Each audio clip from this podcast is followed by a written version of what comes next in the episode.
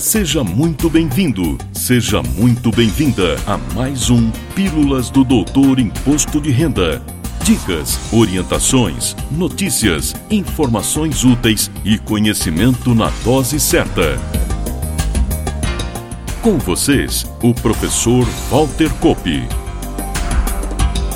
Olá, vamos falar de imposto de renda. Hoje trago um tema um pouco diferente.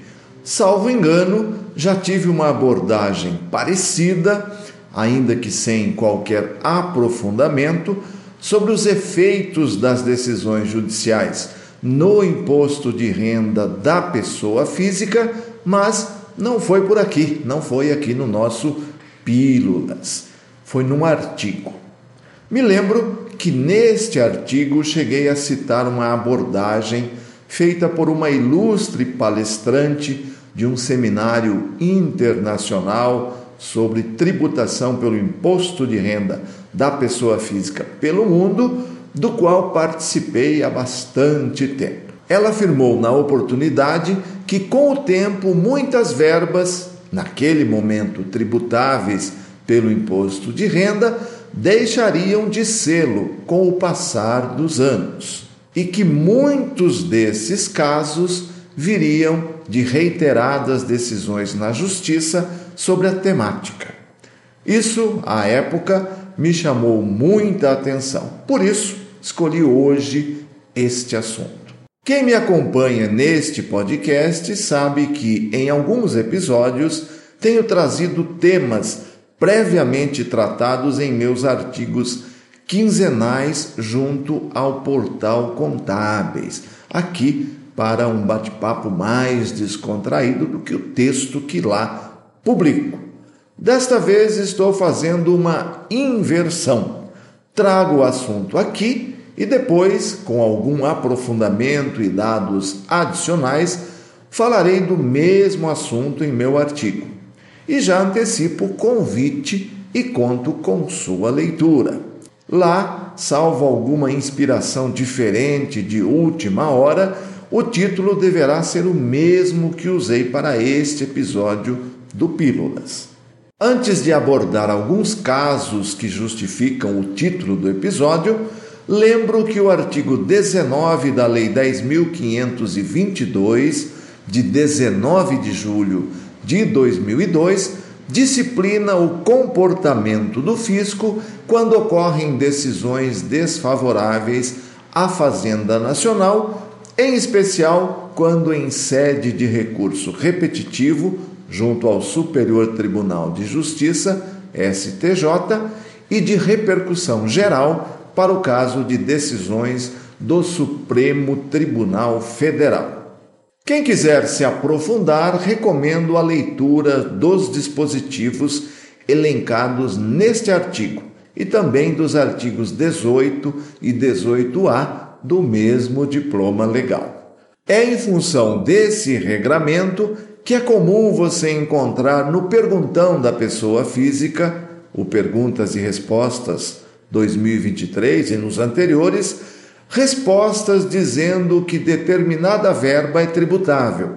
E depois, naquele box denominado atenção, a explicação de que a Receita Federal não constituirá o crédito tributário, ou seja, não vai lançar o tributo em decorrência de atos da PGFN. Quem quiser conferir um exemplo, recomendo no Perguntão 2023 uma olhada atenta à pergunta número 175, que trata do assunto férias. Isso ocorre porque a lei que diz que aquela verba é tributável pelo imposto de renda continua em vigor, mas existem decisões em contrário na forma do artigo 19 da Lei 10.522 de 2002. E antes que nosso tempo acabe, vamos enumerar, como já disse, sem maiores aprofundamentos, alguns casos cujo tratamento mudou em consequência de decisões da Justiça.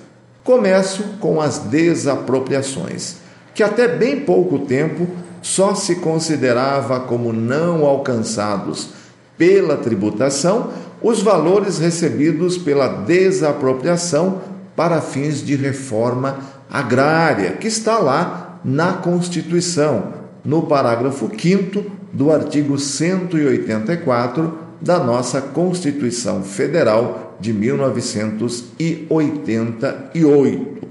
Hoje, qualquer forma de desapropriação, seja por utilidade pública ou por interesse social, passou a não ser alcançada pela tributação, por se constituir em mera reposição a valor justo do patrimônio expropriado, seja de forma amigável ou mesmo via judicial.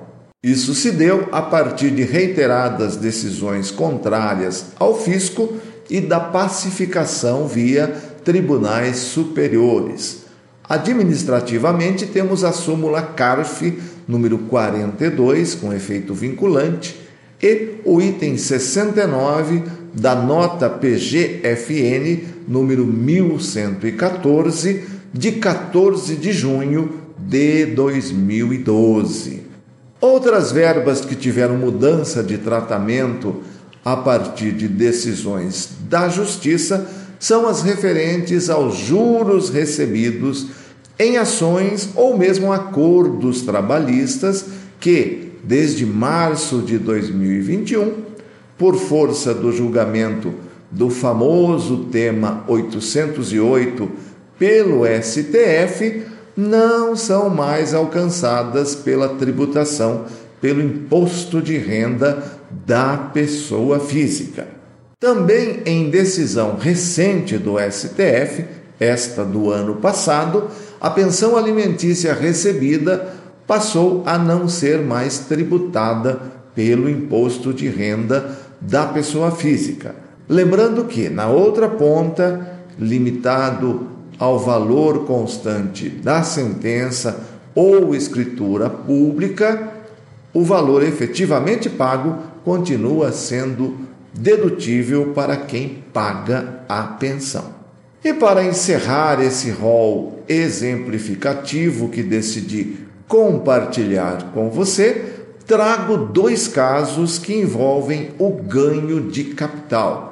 Ambos ainda sem decisão com efeito erga omnes, ou seja, valendo para todos, e, portanto, não alinhado ao tratamento que citei há pouco do artigo 19 da Lei 10.522 de 2002, mas sinalizam uma tendência de mudança de entendimento com validade futura para todos. Falo do ganho de capital para doações em adiantamento da legítima, objeto de decisão do STF, sem repercussão geral, de fevereiro deste ano. E também da tributação pelo ganho de capital nos casos de alienação de precatórios, objeto de decisão do STJ de dezembro de 2022 sem a sistemática de recurso repetitivo. Em ambos os casos, o voto vencedor se baseia na não ocorrência do fato gerador do ganho de capital. Na doação em adiantamento da legítima, não há acréscimo patrimonial disponível econômica ou juridicamente para o doador, que ao invés de ter um ganho de capital, tem uma perda de capital. A mesma lógica embasou a decisão do STJ para a alienação do direito creditório representado pelo precatório. Como a alienação sempre ocorre com deságio, também aqui, ao invés de um acréscimo patrimonial, de um ganho de capital, tem-se, na verdade, uma perda de capital. Reforço que para esses dois últimos casos que citei, não há ainda qualquer efeito vinculante para o fisco, e qualquer pleito do declarante nesse sentido deverá ser feito via ação judicial. E fico por aqui. Espero que tenha gostado do tema e agradeço mais uma vez a sua preciosa audiência. Valeu! Na próxima semana tem mais Pílulas do Doutor Imposto de Renda.